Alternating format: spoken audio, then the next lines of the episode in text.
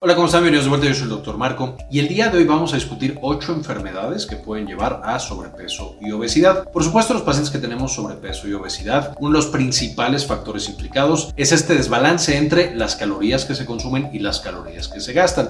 Entonces, incluso en estas 8 enfermedades vamos a ver que la asesoría nutricional y el incrementar la actividad física van a ser esenciales para el control del peso. Dicho eso, cuando tenemos estas 8 patologías, puede ser muy muy complicado que sin manejar la patología, solo con el manejo nutricional y de actividad física, se logre realmente un peso saludable. Y es por eso que es tan importante conocer estas ocho enfermedades. Entonces vamos a ver cuáles son. Número uno. La primera dentro de estas ocho, probablemente la más conocida, son las alteraciones de la glándula tiroides. El tiroides va a ser una glándula que genera hormonas que esencialmente controlan el metabolismo de todos nuestros tejidos, es decir, la cantidad de energía que usa cada uno de los tejidos solo por hacer su función basal. Eso significa que cuando tenemos una glándula que está hiperactiva, vamos a tener que los pacientes fácilmente pierden peso, lo cual también puede ser malo. Pero por el otro lado, si tenemos hipotiroidismo, una baja actividad de la glándula tiroidea, entonces el paciente muy difícilmente va a perder peso porque una vez más todos sus tejidos por solo hacer sus funciones van a gastar muy poquita energía, muy poquitas calorías y entonces aunque lleven una dieta relativamente normal para ese paciente, van a acumularse toda esta cantidad de energía. Entonces las alteraciones tiroideas son definitivamente una de las principales y más conocidas causas de alteraciones en el peso. Número 2 Así como la glándula tiroidea, también las glándulas suprarrenales y las glándulas del estrés, el famoso cortisol, con otras, van a tener una implicación muy importante sobre el peso del paciente. Y cuando tenemos que hay demasiada actividad de estas glándulas y especialmente demasiado cortisol en el cuerpo, como una enfermedad conocida como Cushing, ya sea síndrome o enfermedad de Cushing, estos pacientes van a tener un gran, una gran acumulación de justamente tejido adiposo y van a tener también una ganancia de peso. Además, por supuesto, de las patologías o de las alteraciones propias de la enfermedad de Cushing o del síndrome de Cushing. Por otro lado, tenemos que los pacientes que toman un exceso de cortisol y de esteroides, y ahorita va a haber toda una categoría de medicamentos, pero estos pacientes también pueden tener este tipo de alteraciones en el peso y de nuevo es muy importante controlar esa hipersecreción de esteroides y eh, acompañarlo, por supuesto, de eh, la intervención nutricional y de la mayor actividad física. Número 3. Por supuesto que la cantidad de calorías que consumimos está causado por nuestro metabolismo y el hambre, pero también por otras funciones dentro de nuestro cerebro.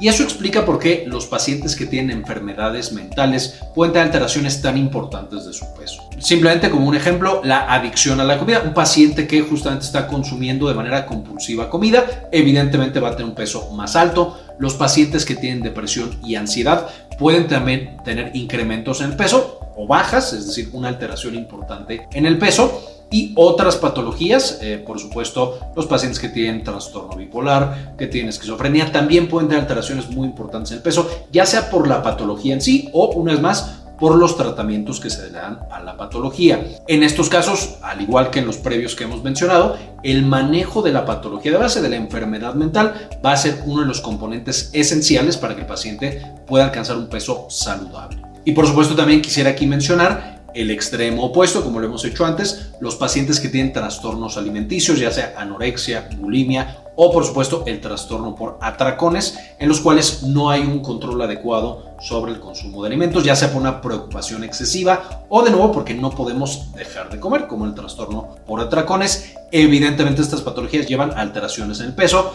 y el trastorno por atracones lleva a un incremento de peso importante. Número 4.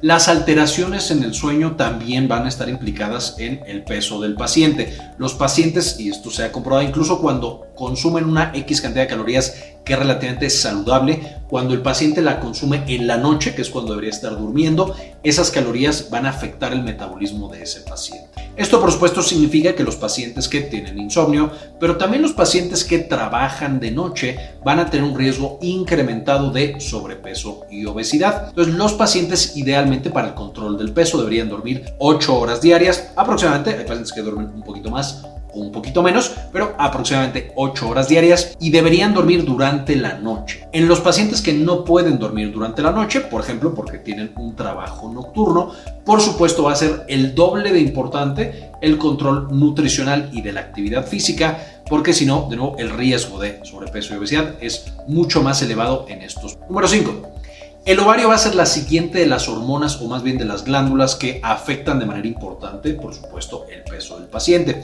Y lo pueden hacer de una manera muy rápida, por ejemplo, a través de la retención de líquido. Tenemos pacientes que, por ejemplo, durante su periodo menstrual van a pesar más que cuando eh, están fuera del periodo menstrual. Y esto de nuevo es por más bien líquido.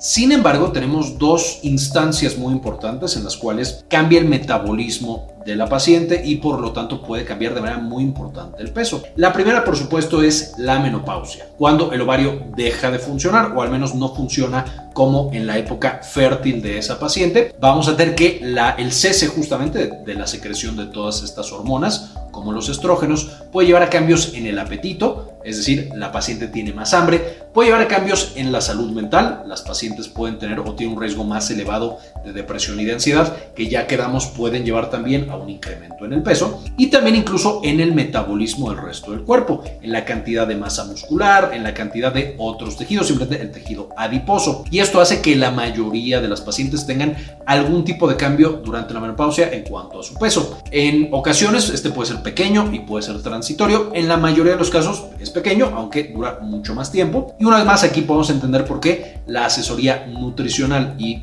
cuanto a ejercicio es tan importante en esta etapa de la vida. La segunda instancia en la cual los ovarios pueden trabajar diferente y por lo tanto alterar el peso va a ser por supuesto el síndrome ovario poliquístico. Esta enfermedad en la que los ovarios producen muchos más andrógenos, hormonas masculinas, y vamos a tener que estas hormonas masculinas tienen una gran cantidad de alteraciones, por supuesto pueden llevar a aumento del vello facial, pueden llevar por supuesto a resistencia a la insulina, a infertilidad, pero una de las características va a ser un riesgo elevado de aumento de peso en las pacientes con síndrome ovario poliquístico, también conocido como SOP.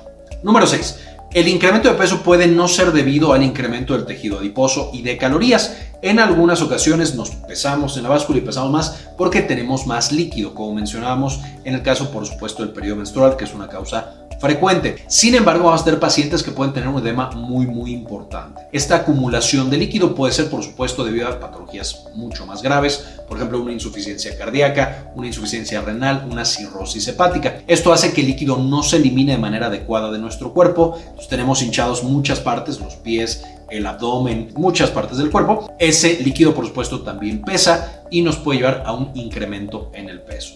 En este caso es un poco menos importante la eh, asesoría nutricional y de actividad física. Sigue siendo importante porque es importante para todos los pacientes, pero es decir, la cantidad de calorías no va a mejorar el peso de ese paciente. Ahí lo que tenemos que hacer es, con mucha más intencionalidad, arreglar la patología de base y tal vez también dar asesoría en cuanto a la cantidad de líquido que consume el paciente o en qué circunstancias está tomando este líquido. Entonces, solamente para que pensemos que el incremento de peso en algunos pacientes no siempre es debido a incremento en el tejido adiposo, puede ser también debido a, por ejemplo, edema en este tipo de patologías. Número 7.